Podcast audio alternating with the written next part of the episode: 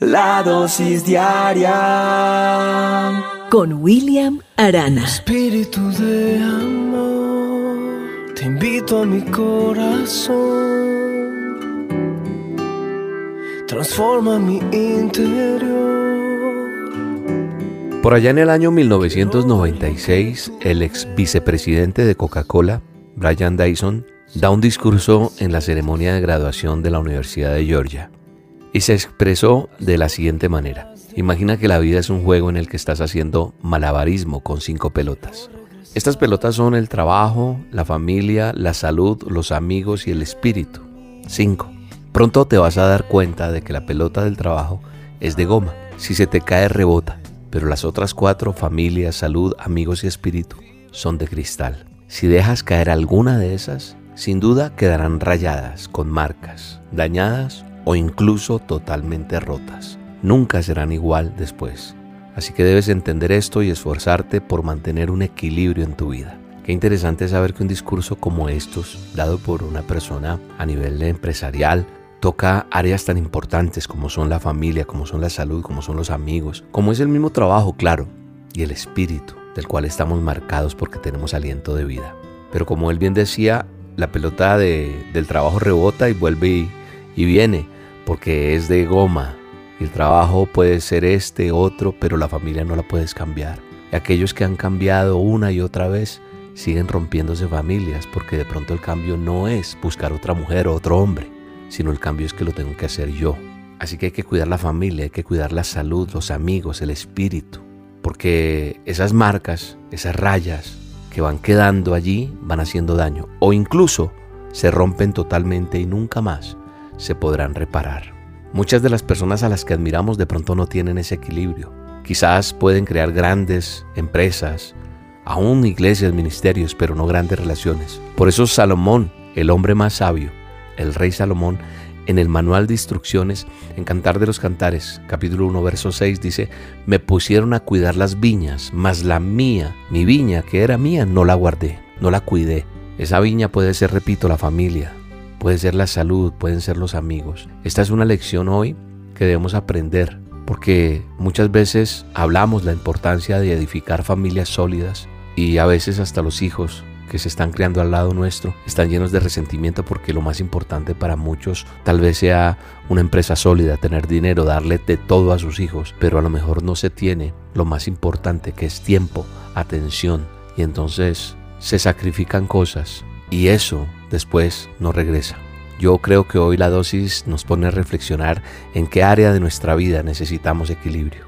Estamos tratando de no dejar caer la pelota de la vida pública, pero no tenemos cuidado de que no se nos caiga la pelota de la vida personal, porque esa es la que más vale. La Biblia dice, añadir a vuestra fe virtud, a la virtud conocimiento, al conocimiento dominio propio, al dominio propio paciencia, a la paciencia piedad, a la piedad afecto fraternal y al afecto fraternal amor. El que no tiene estas cosas es muy corto de vista. Segunda de Pedro 1, 5 al 9. Es importante analizar cómo estamos nosotros. Es importante analizar nuestras familias, tratar de recuperarlas.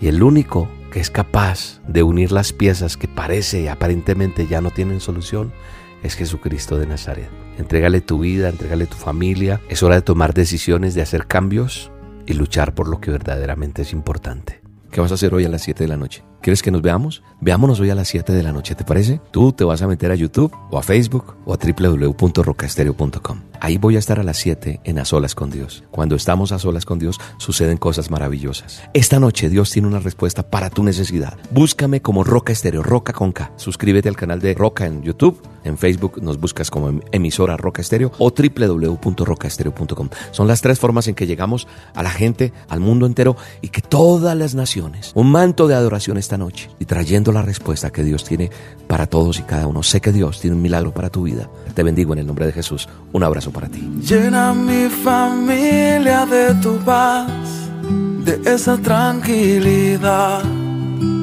que solo tú das. Guarda nuestra entrada y salida, dirígenos cada área de la vida. Mi casa y yo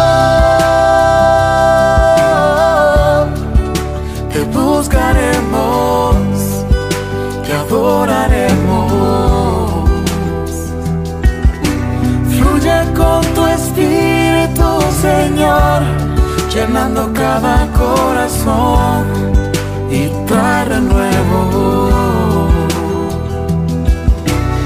Huya todo lo que no es de ti y lo que vino a dividir correrá muy lejos en esta casa Jesús. Eres el dueño. La dosis diaria con William Arana. La dosis diaria con William Arana. Porque de tal manera amaste al mundo que enviaste a tu hijo con amor profundo. En la Biblia se habla de Sem, Cam y Jafet. Ellos están en Génesis 10.1, ahí se habla de la historia de ellos. ¿Quiénes son ellos? Hijos de Noé. ¿Recuerdas quién era Noé? Bueno, para los que no recuerdan, Noé fue quien construyó esa gran barca, esa gran caja de madera, porque más que ser un barco en esa época era una gran caja de madera, instruida por Dios al mismo Noé para salvar a, los animales y su familia para ese diluvio tremendo que vino, pero Noé tenía estos hijos, Sem, Cam y Jafet.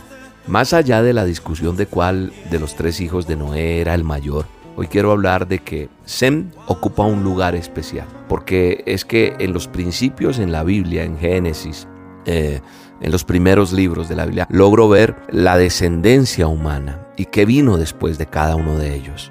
Y Sem, como les decía, ocupa un lugar especial, no tanto por su nacimiento, ¿sabe? Sino por su descendencia. De él vienen los semitas, y de los semitas nació nuestro Salvador, Jesucristo de Nazaret. ¿Sabes una cosa? ¿Por qué la dosis de hoy? Porque ni tú ni yo conocemos nuestro futuro, pero Dios sí lo conoce. Y en su inmenso amor ya tiene preparado para ti un mañana brillante, para quienes estén dispuestos a andar por sus caminos. No quiero ser eh, el ejemplo, pero debo hablarte de mi testimonio. No quiero decirte que yo soy el mejor referente, pero sabes una cosa, yo estuve dispuesto a andar por sus caminos. Al comienzo me costó, no quería hacerlo. Fui testarudo, fui necio, y sufrí consecuencias por eso. Pero cuando decidí, entendí lo que Dios tenía preparado para mí, un mañana mejor. Y es lo que te quiero compartir. Si tu vida no está como tú quieres, si quieres ver cambios en ti, en tu familia, en tus cosas, tienes que estar dispuesto a andar en los caminos que Dios tiene. Puede ser que ese mañana se quiera esconder detrás de algunas nubes, pero quiero recordarte que todas las nubes, hasta las del diluvio, fueron, son y serán pasajeras. Tu presente te puede parecer gris, sin gracia. De pronto te miras al espejo y más allá de que te guste o no eso que estás viendo ahí, nos quedamos con una expresión de ¿y ahora qué? ¿Qué va a pasar conmigo? Tal vez esa es la pregunta que te haces hoy. La situación tal vez empeora cuando la tormenta golpea la ventana de tu vida. Con la historia que te acabo de contar de Zen, yo puedo cambiar mi perspectiva. No es tan importante la pregunta ¿y ahora qué? sino llevar nuestra mirada más allá en el tiempo y en el espacio y pensar más bien en vez de ¿y ahora qué? ¿y mañana qué? Si piensas en el futuro apenas como años terrestres, quizás no consigas ver un mañana glorioso y magnífico, porque el tiempo de Dios es diferente al tiempo tuyo. El mañana de Dios se prolonga para la eternidad. No te conformes con menos. Por eso la perspectiva de Dios es tan diferente a la nuestra, a la mía, a la tuya. Y para poder ejemplificar esa distancia, ¿sabes qué dice la Biblia? Dice, como son más altos los cielos que la tierra, así son mis caminos más altos que vuestros caminos y mis pensamientos más que vuestros pensamientos. Eso dice mi manual de instrucciones, tu manual de instrucciones, la palabra de Dios en Isaías 55.9. Lamentablemente estamos tan preocupados discutiendo si somos los primeros o los segundos que nos olvidamos de lo que realmente importa. Perdemos la perspectiva divina para nuestras vidas con demasiada rapidez. Hoy te invito a que oremos para que aunque no consigamos ver un presente de mucho brillo, Dios te dé la seguridad absoluta y total de un mañana lleno de luz y de esperanza. Padre, bendice a la persona que está escuchando esta dosis, toca su vida y su corazón, sánale en el área que necesita ser sano. En el nombre de Jesús, te mando un abrazo y te bendigo en este día. Mañana cantarás una nueva canción y habrá en tu corazón una alegría. Si a Cristo lo pones por delante, el mismo mundo verás mejor. Si a Cristo lo pones por delante, el mismo mundo verás mejor. Mañana cantarás, te digo y sé por qué, si a Él le haces entrega de tu asunto carga es demasiado pesada que hacer, déjala sobre el Señor. Tu carga es demasiado pesada que haces, déjala sobre el Señor. Yo también sufrí, yo también lloré, yo también viví la vida, pero estoy aquí pero sigo en pie y he vendado mis heridas, pues creo en un Señor poderoso, leal, grandioso y lo sirvo a Él. La dosis diaria con William Arana. La dosis diaria con William Arana. Solo puedo adorar en medio de la prueba. Solo puedo adorar aunque hayan tormentas. Comienzo esta dosis leyendo en el manual de instrucciones Mateo 14, verso 22 en adelante. Dice que después de esto, que era esto un milagro grande que había hecho Jesús, multiplicación de panes y peces, dio a comer, dio alimento a personas que estaban necesitando ese milagro en su vida, provisión. Dice que después de esto, en el capítulo 14, en el verso 22, Jesús le ordena a sus discípulos que suban a la barca y que vayan a la otra orilla del lago. Él les dice, yo me voy a quedar aquí a despedir a la gente y los voy a alcanzar más tarde. Cuando toda la gente se había ido, dice las escrituras, Jesús sube solo a un lugar en el cerro, una montaña, a orar. Y allí está orando hasta que anochece. Mientras tanto, los discípulos se habían ido en la barca y ya se había alejado bastante a la orilla, había pasado mucho tiempo, él ya estaba orando hacía rato. La, la barca iba mar adentro y navegaba contra el viento y las olas golpeaban con mucha fuerza, dice el verso 24. Todavía estaba oscuro cuando Jesús se acerca a la barca. Iba caminando sobre el agua. Los discípulos lo vieron, pero no le reconocieron, dice la palabra. Llenos de miedo gritaron, un fantasma, un fantasma. Enseguida Jesús les dice, cálmense, soy yo, no tengan miedo. Entonces Pedro le responde, Señor, si realmente eres tú, ordena que yo camine sobre el agua y vaya hasta donde tú estás. Y Jesús le dijo, ven. De inmediato, Pedro baja de la barca, camina sobre el agua y fue hacia Jesús, dice la palabra de Dios. Pero cuando sintió la fuerza del viento, tuvo miedo. Allí mismo empezó a hundirse y gritó, Señor, sálvame. Entonces Jesús extendió sus brazos, agarró a Pedro y le dijo, Pedro, tú confías muy poco en mí. ¿Por qué dudaste? En cuanto los dos subieron a la barca, el viento dejó de soplar, todo se calmó. Y todos los que estaban en la barca se arrodillaron ante Jesús y le dijeron, es verdad, tú eres el Hijo de Dios. Qué tremendo milagro como los milagros de Jesús, como los milagros que Él está haciendo en nuestra vida, como ese milagro que viene para tu vida. Qué tremendo es asombrosamente ver que Jesús viene caminando sobre el agua y que sus discípulos, quienes están siendo adiestrados, enseñados por Él, lo ven caminar. Ver esto hace que me ponga a pensar un poco en esos discípulos que habían tenido un largo y fastidioso eh, día de muchas cosas tal vez. Estaban agotados y Jesús los envía en la barca allá al otro pueblo. Esa noche estaba oscura, estaba tormentosa y era eso, oscura, tormentosa. El viento, dice las escrituras en diferentes versiones, que sacudía las olas, dice ese texto. Y en la mitad de la noche, ellos pensaron que estaban viendo un fantasma cuando Jesús venía caminando hacia ellos sobre el agua. Y Jesús ve que ellos están asustados y les dice que tranquilos, que no se preocupen, los calma. O sea, como que dice, tranquilo soy yo, mire, mire. ¿Y esto que me enseña? Que Dios tiene que sacar la tormenta de nosotros antes que Él nos quite de la tormenta de la vida. Tal vez hoy tú estás recibiendo esta dosis para primero que Él te saque de tu cabeza cualquier duda y te diga tranquilo, yo voy a hacer algo. Alguien se acerca a tu vida y le dice, hay una solución para ti. Hoy yo te digo tranquilo, entonces tu tormenta puede ser muy grande, pero Jesús de Nazaret a través de esta dosis te está diciendo, no te preocupes, algo va a suceder. Él te está quitando primero, te está sacando de esa situación para que veas el poder de Él en tu tormenta. Pedro entonces tal vez se preguntó, bueno, si es Él, yo confío mucho en Él. Así que le dice, pues mándame que yo vaya contigo. Y Jesús no le dijo, lo siento Pedro, pero esto de caminar sobre el agua es solo para mí. No, lo que hace Jesús es decirle, ven, ven, una simple palabra, pero que tiene mucho poder. Entonces lo llama a hacer una cosa imposible, pero por fe se vuelve posible.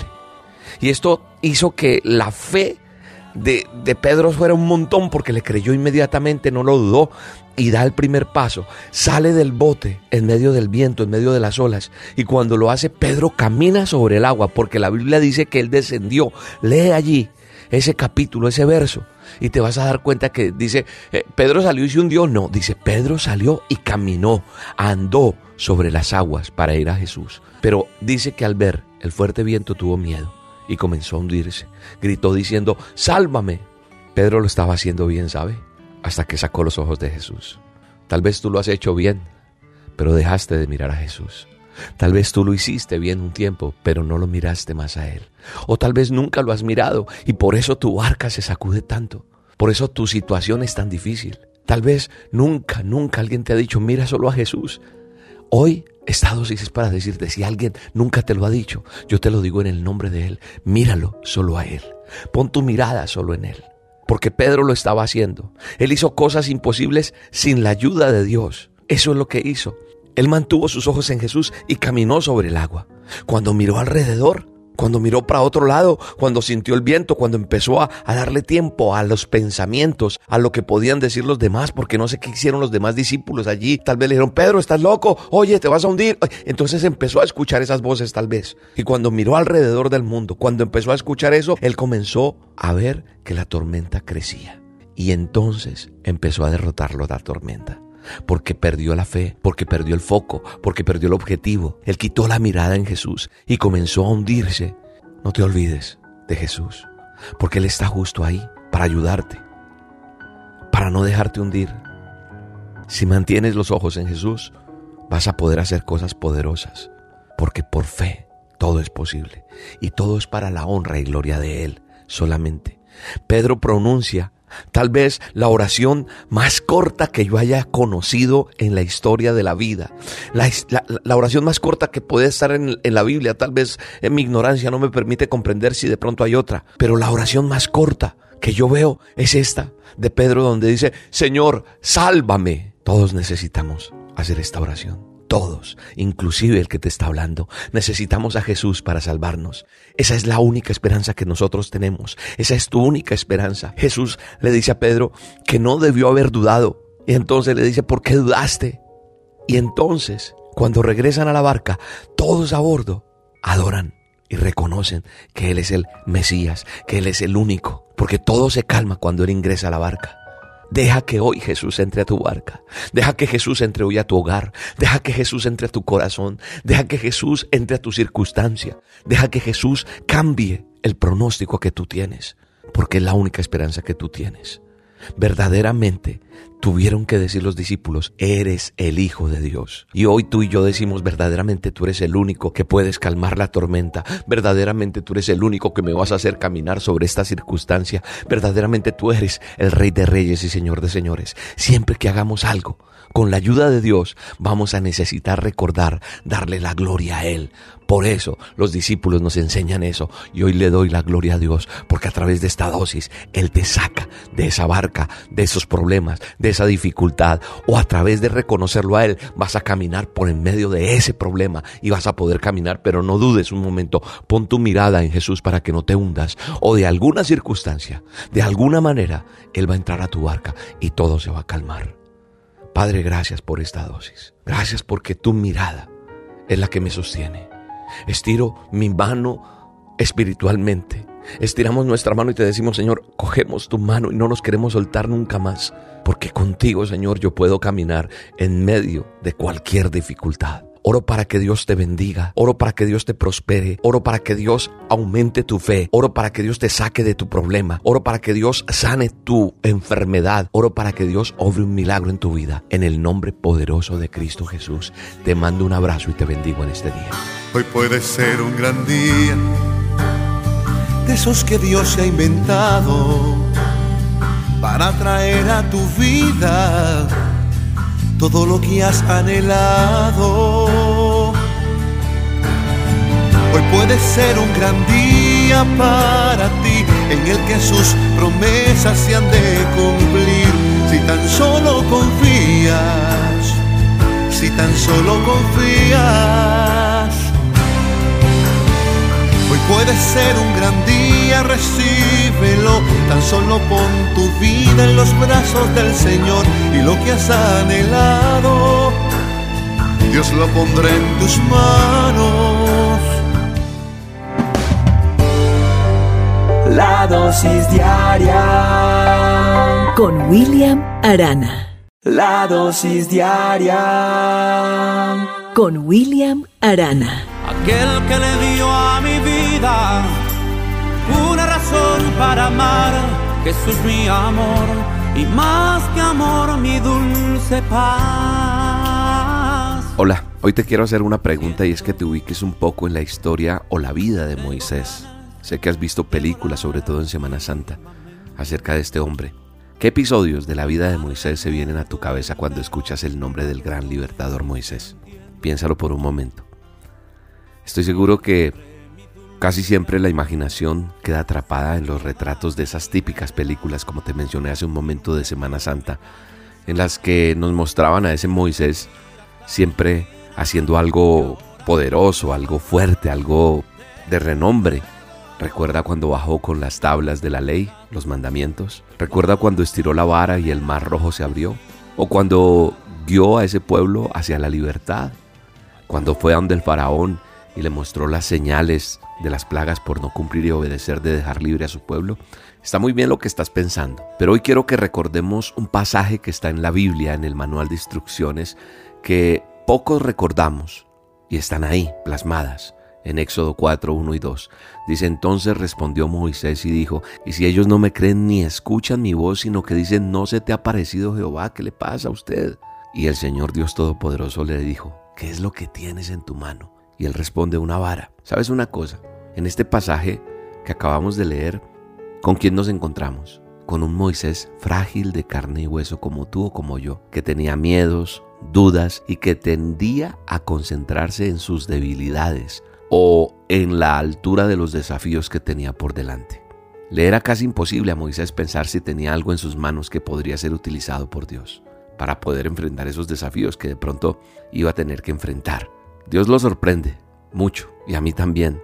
Y quiero que tú te impregnes de eso que Dios sorprende en nosotros. Porque le hace la pregunta, ¿qué es eso que tienes ahí en tu mano? Y él dice una vara. Pareciera que esa simple vara, ese simple instrumento pastoril con el que trabajaba arduamente y con el cual pastoreaba las ovejas de su suegro en el desierto, fuera insignificante, pero la verdad es que si nosotros ponemos atención al contexto donde ocurren los hechos y en la historia de ese hombre que estamos hablando hoy de Moisés, nos vamos a dar cuenta que esta vara representaba algo más.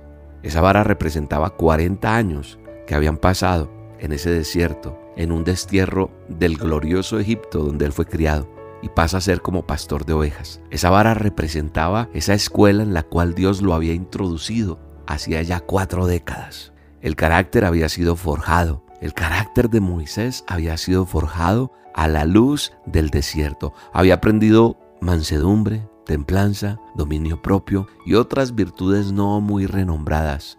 Y fue detrás de las ovejas y con la arena hasta las orejas donde Moisés aprendió a doblegar su carácter. Se ciñó a la altura de lo que Dios estaba buscando para que él apacentara y condujera aquella población, aquel pueblo, con esa vara, sacarlos de la esclavitud a la libertad.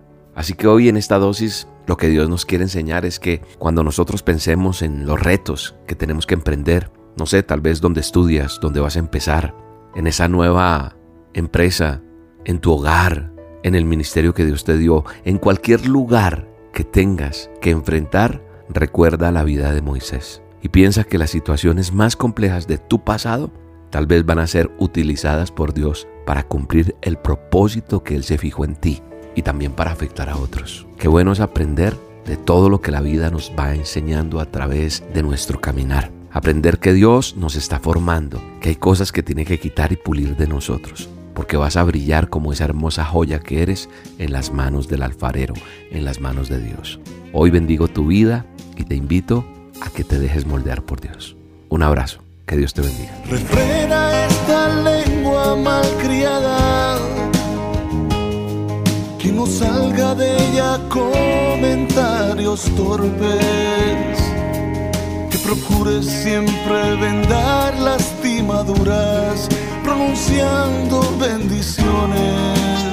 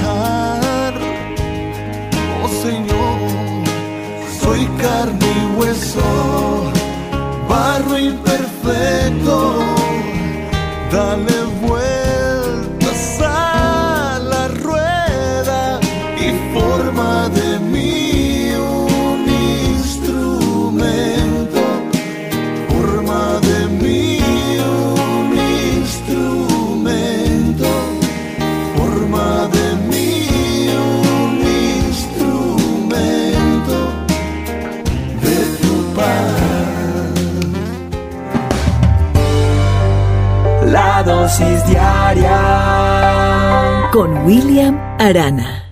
La dosis diaria. Con William Arana. Cristo es el camino, la verdad y la vida y la felicidad. A lo largo de la historia la gente ha sufrido grandes injusticias. Hemos sufrido dolor a manos de otros.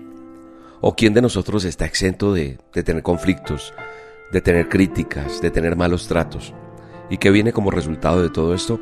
Viene la venganza, viene la ira, viene el dolor, viene el buscar cómo desquitarme de esa persona, ese resentimiento, esa raíz de amargura. Y nada de lo que nosotros vivimos, nada de lo que nos pasa, creo, he aprendido que todo lo que nos sucede no es accidental, no. Porque como hijo de Dios, he aprendido que todo lo que nos pasa es filtrado a través de las manos amorosas y soberanas de nuestro Padre Eterno. ¿Por qué? Porque Él puede usar cualquier cosa, escúcheme bien, cualquier cosa, para hacerte crecer, para hacerte crecer en gracia, en santidad.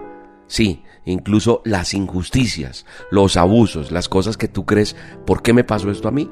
Eso hace que día a día se conviertan en bendición en nuestra vida, en tu vida. Hay un personaje que lo he mencionado muchas veces y, y, las dosis, pues a veces repetimos historias de personas en la Biblia o pasajes, pero que tienen otra aplicación día a día. Y en este caso José.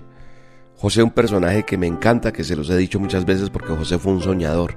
Pero José sufrió un trato injusto, tal vez el más injusto que haya podido soportar una persona, que el que hayas podido soportar tú o yo. No puedes de pronto imaginar porque fue vendido como esclavo, porque fue calumniado por la esposa de Potifar y enviado a la cárcel, a una prisión durante muchos años.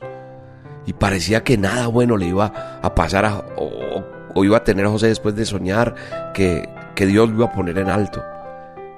Pero sabemos que había un propósito divino en todo esto. José aprende acerca de los caminos de Dios mientras estaba siendo preparado para el futuro. O sea, las pruebas prepararon a José. Esto mismo es lo que nos puede pasar a cualquiera de nosotros, porque el manual de instrucciones, la Biblia, nos enseña para aplicar en nuestras vidas. Eso, eso mismo es lo que te puede pasar. El Señor Dios Todopoderoso no quiere que, que nosotros nos enfoquemos en los males que nos han hecho, en el dolor que hemos sufrido. No. Él en vez de eso quiere que nosotros mantengamos nuestros ojos en Él, puesta la mirada en Él. Al leer su palabra, al leer la Biblia, Él nos revela su camino, Él nos revela su propósito, Él nos da una guía para caminar con Él y nos da paciencia, ¿sabe?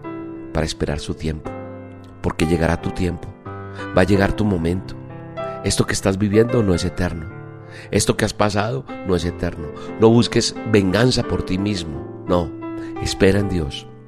Porque su Espíritu Santo, que mora en nosotros, nos va a capacitar, te va a capacitar para perdonar a quienes te trataron mal. La palabra de Dios nos enseña la siguiente historia que quiero que la leamos de José. Está en Génesis 50, verso 15 en adelante. El título dice José tranquiliza a sus hermanos. Dice el verso 15 en adelante de Génesis 50, dice que al ver que su padre estaba muerto, los hermanos de José pensaron, ¿qué vamos a hacer si José todavía está enojado con nosotros y quiere vengarse por lo que le hicimos? Porque el que ha hecho mal, sabe que hizo mal. Y ellos estaban preocupados. Habían pasado muchos años y ellos dijeron tal vez José no se ha vengado de nosotros porque mi padre está vivo y él respeta mucho a nuestro padre. Pero muere el papá de José y ellos están preocupados porque dicen, ahora sí que vamos a hacer. Nos cogió el que sabemos. Porque tal vez José quiere vengarse de nosotros.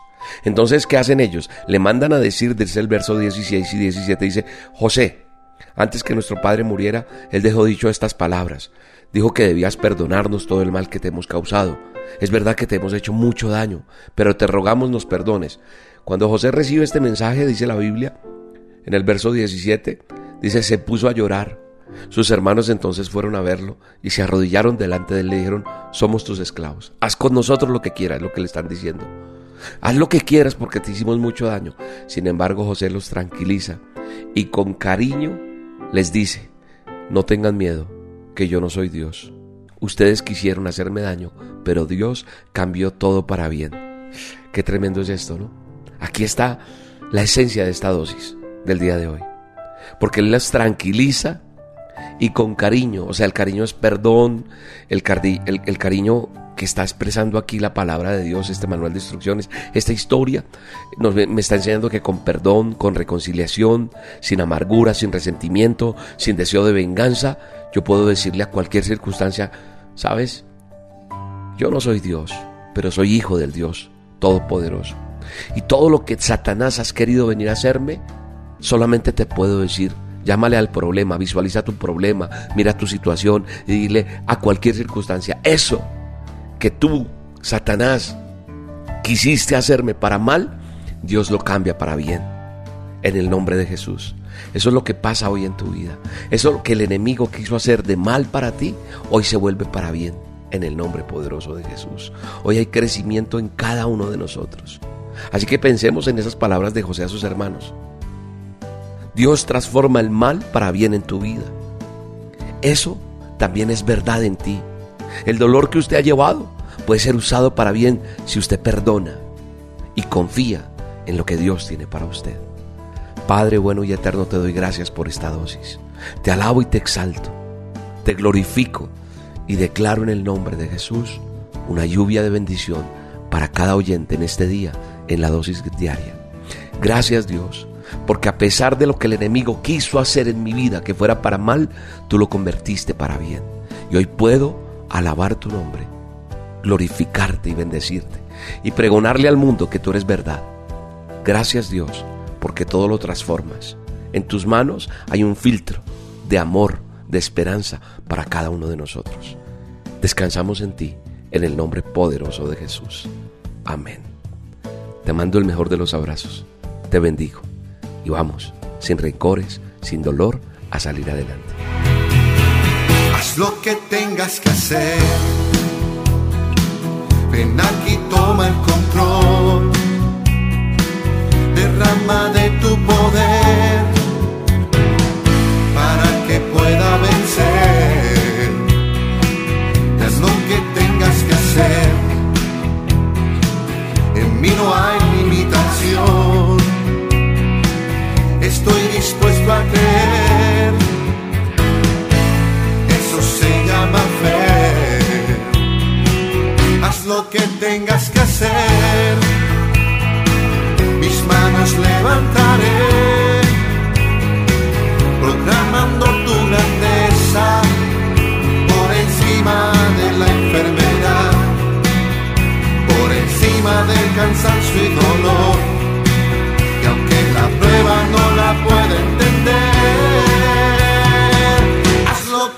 que hacer. La dosis diaria con William Arana.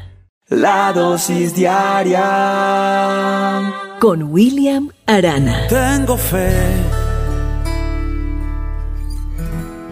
Esperando mi milagro estoy. Las flores me encantan, la naturaleza, las plantas, los árboles, el verde soy muy amigo del campo, de la creación de Dios.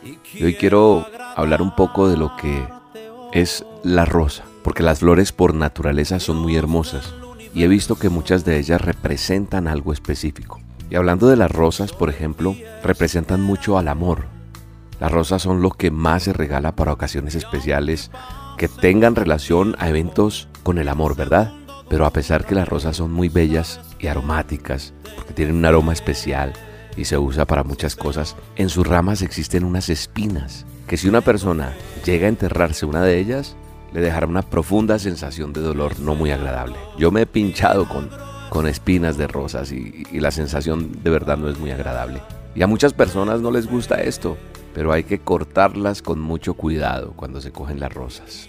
Quizás a las personas no les guste el dolor causado por las espinas, aunque sean muy hermosas las rosas. Sin embargo, las espinas cobraron un lugar muy importante en el más grande acontecimiento que jamás haya ocurrido en la tierra. Porque a pesar que las espinas se consideren como algo que es producto del pecado que entró en el mundo, las mismas estuvieron presentes durante la crucifixión del Señor Jesús. Y aunque solo fueron usadas como una corona llena de espinas, para causarle mayor dolor al sufrimiento de Cristo, vinieron a completar lo que allí estaba mostrándose al mundo. La Biblia, nuestro manual de instrucciones, presenta a Cristo como la rosa de Sarón. Mira lo que dice Cantares 2.1. Yo soy la rosa de Sarón, dice, y el lirio de los valles. Y esa rosa que se le estaba regalando al mundo también necesitaba sus espinas. ¿Sabes qué es lo maravilloso de todo esto? Que esas espinas abrieron la frente del Señor Jesús. Y así el mundo entero fue alcanzado por el más exquisito aroma que jamás haya llegado a toda la humanidad, el aroma del verdadero amor. Por eso, en esta dosis yo te quiero decir, no maldigas las rosas porque tienen espinas, más bien bendice las espinas porque tienen rosas. ¿Qué quiero decir con esto? Las espinas representan el dolor que nosotros tenemos en diferentes circunstancias. Las espinas representan las pruebas, el desierto, la dificultad.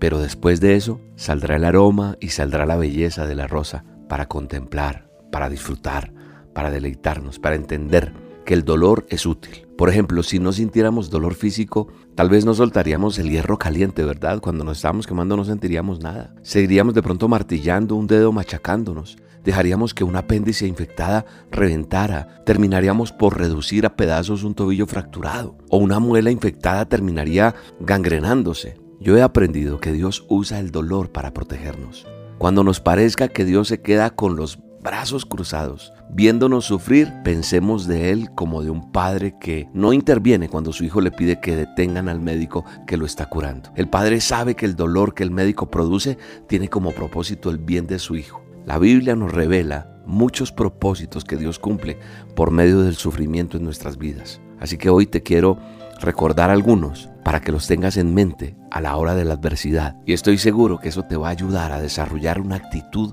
que honre su nombre y de paz a tu corazón, porque Dios usa inclusive los momentos de sufrimiento y de dolor para hacernos bien. Porque dice la Biblia que sabemos que a los que aman a Dios todas las cosas vienen o ayudan para bien. Sí, eso dice en Romanos 8:28. Y si amamos a Dios, nada nos puede hacer mal, sino que todo nos va a ayudar a ser más semejantes a Cristo. Así que también el sufrimiento te hace bien. El sufrimiento me enseña a humillarme. Dice la palabra que nos acordaremos de todo el camino por donde nos ha traído el Señor nuestro Dios durante los años en el desierto para humillarnos. Deuteronomio 8.2. Cuando tenemos mucho orgullo y somos tratados por Dios, ¿sabes qué pasa? Él interviene para bajarnos tal vez los humos también nos sirve para probarnos. Por eso la palabra de Dios dice, y te acordarás de todo el camino por donde te ha traído el Señor tu Dios durante estos años en el desierto, para probarte. Deuteronomio 8.2 también. Dios prueba con el fin de aprobar, recuérdalo. Y también la prueba, el dolor, el sufrimiento, revela lo que hay en nuestro corazón. Dice la Biblia, y te acordarás de todo el camino por donde te ha traído el Señor tu Dios en ese desierto, sí, para saber lo que había en tu corazón, si habías de guardar o no los mandamientos, para poner los pies en el suelo necesitamos vernos tal como somos. Las pruebas sacan a relucir lo que hay oculto en nuestro corazón. Yo creo que la prueba me enseña también a reajustar mi prioridad. Cuando yo he sido afligido, como dice la palabra, y tenemos necesidad, yo creo que Dios hace algo especial y nos enseña que tenemos que aprender a depender de Él y no del hombre. Hoy te bendigo y declaro en el nombre de Jesús que estas palabras penetran tu corazón y tomas acción sobre esto y entiendes que debes bendecir las espinas para disfrutar la hermosura de la rosa. Y eso es lo que Dios trae a tu vida. Te mando un abrazo y te bendigo. Jesús resucitó y vivo está en mí. En tu nombre vivo estoy, la victoria tengo en ti. Jesús resucitó y vivo está en mí.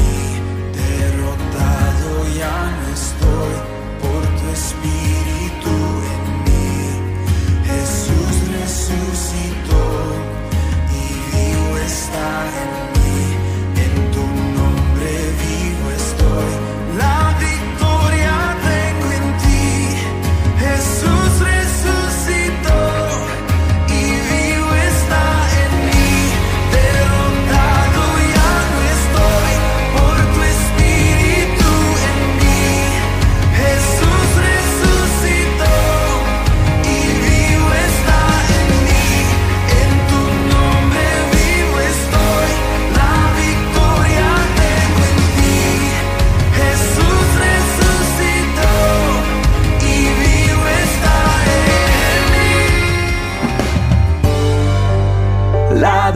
Diaria con William Arana. La dosis diaria con William Arana. Cuenta una historia que le sucedió a una mujer diagnosticada con cáncer, eh, con esta enfermedad incurable, y a la mujer le habían dado solo tres meses de vida. Así que ella empieza a poner sus cosas en orden, porque le dijeron que ya no iba más, que moría. Así que esta mujer contacta lo que tiene que contactar y dentro de lo que contactó, contactó a un sacerdote. Sí, a un sacerdote. Y lo cita a su casa para arreglar algunos aspectos de su última voluntad. Entonces le dice al sacerdote lo que ella quiere oír en su funeral, las canciones que quiere, que le canten, eh, las lecturas bíblicas, porque era una mujer que era muy fiel a la iglesia. Y entonces ella dice, quiero estas, estas canciones, quiero estos himnos o canciones, quiero que también me haga estas lecturas el día de mi entierro. Y por favor, como era una mujer sola, inclusive le dijo, por favor, usted que ya ve lo que tengo en mis propiedades y cosas, quiero que esto quede para tal persona, esto para tal eh, institución. Y quiero ser enterrada con este vestido, con este traje. El sacerdote que estaba con ella eh, casi no musitaba palabra y solamente tomaba nota de lo que ella le decía. La mujer también le solicitó ser enterrada con una Biblia que ella quería mucho. Todo estaba en orden. Entonces el sacerdote pues estaba preparándose ya para, para irse después de que ya habían hablado de todo prácticamente, cuando de pronto la mujer le dice, perdón, me falta algo, hay algo más. El sacerdote, el sacerdote le dice, bueno, ¿qué es? Y ella le dice, mira, quiero ser enterrada con un tenedor en mi mano derecha. El sacerdote dice, con su cara, mas no lo dice con sus palabras, pero sí con su cara de asombro, ¿qué es esto? Lo veo sorprendido, dice la mujer.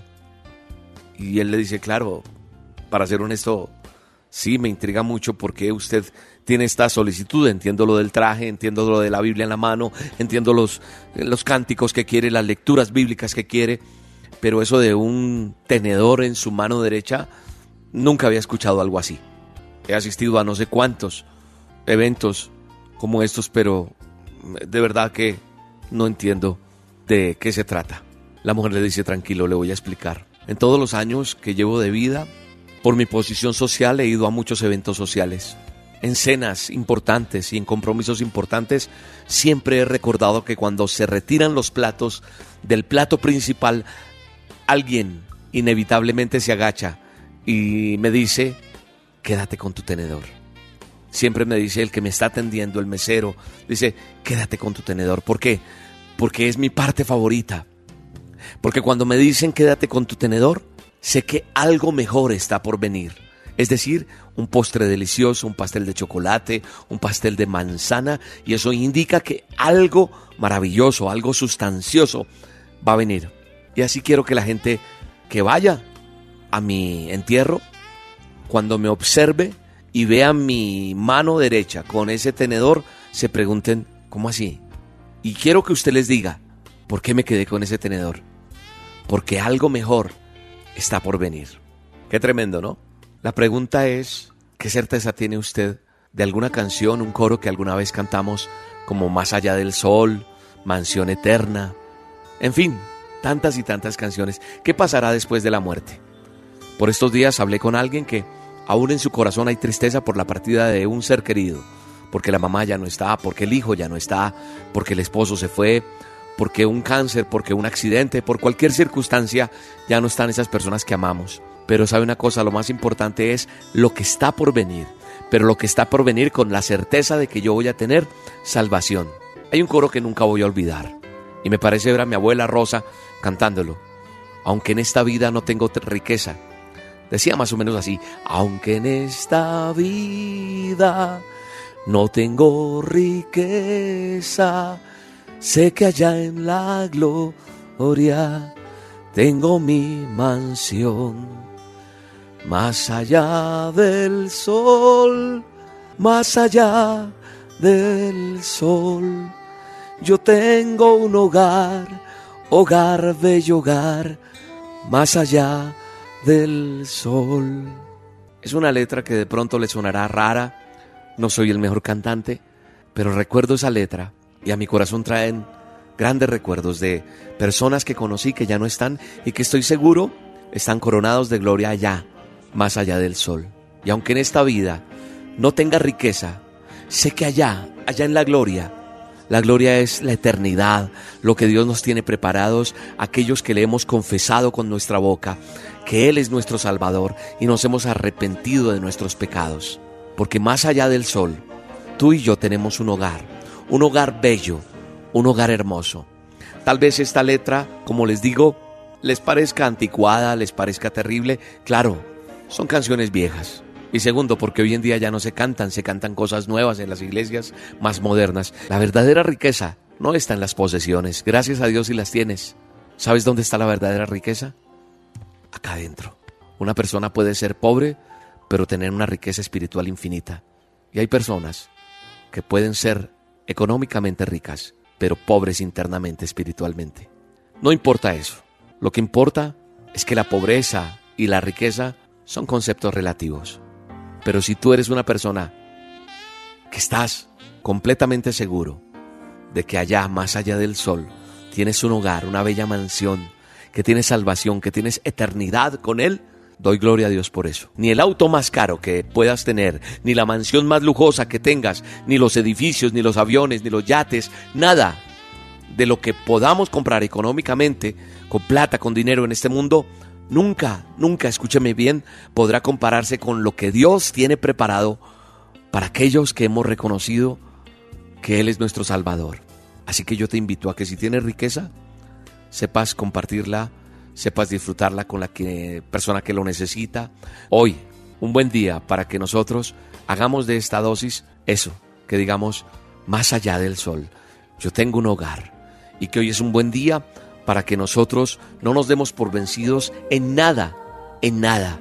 Y si se han ido seres queridos, los bendigamos, digamos, Señor, gracias por esa mamita, por ese papito, por ese hermano, esa hermana que conocí algún día y que no importó si tenía o no tenía, lo que importaba era lo que había en su corazón y que podamos decir, gracias Señor, porque más allá del sol, yo tengo un hogar, hogar dulce hogar, más allá del sol. Bendecimos este día y bendigo tu vida, bendigo tu corazón, bendigo lo que Dios ha entregado a cada uno de nosotros.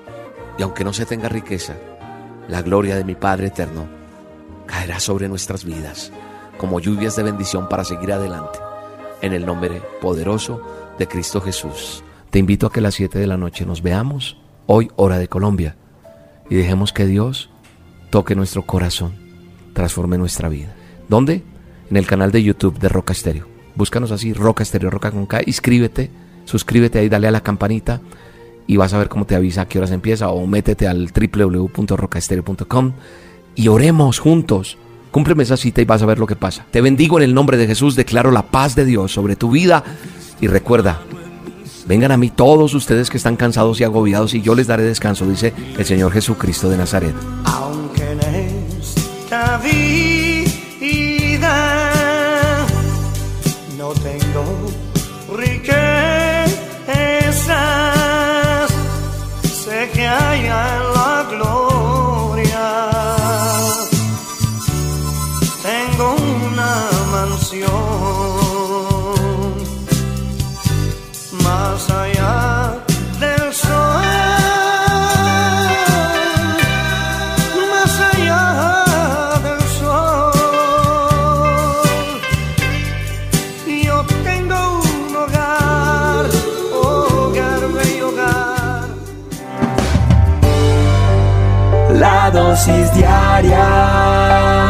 Con William Arana.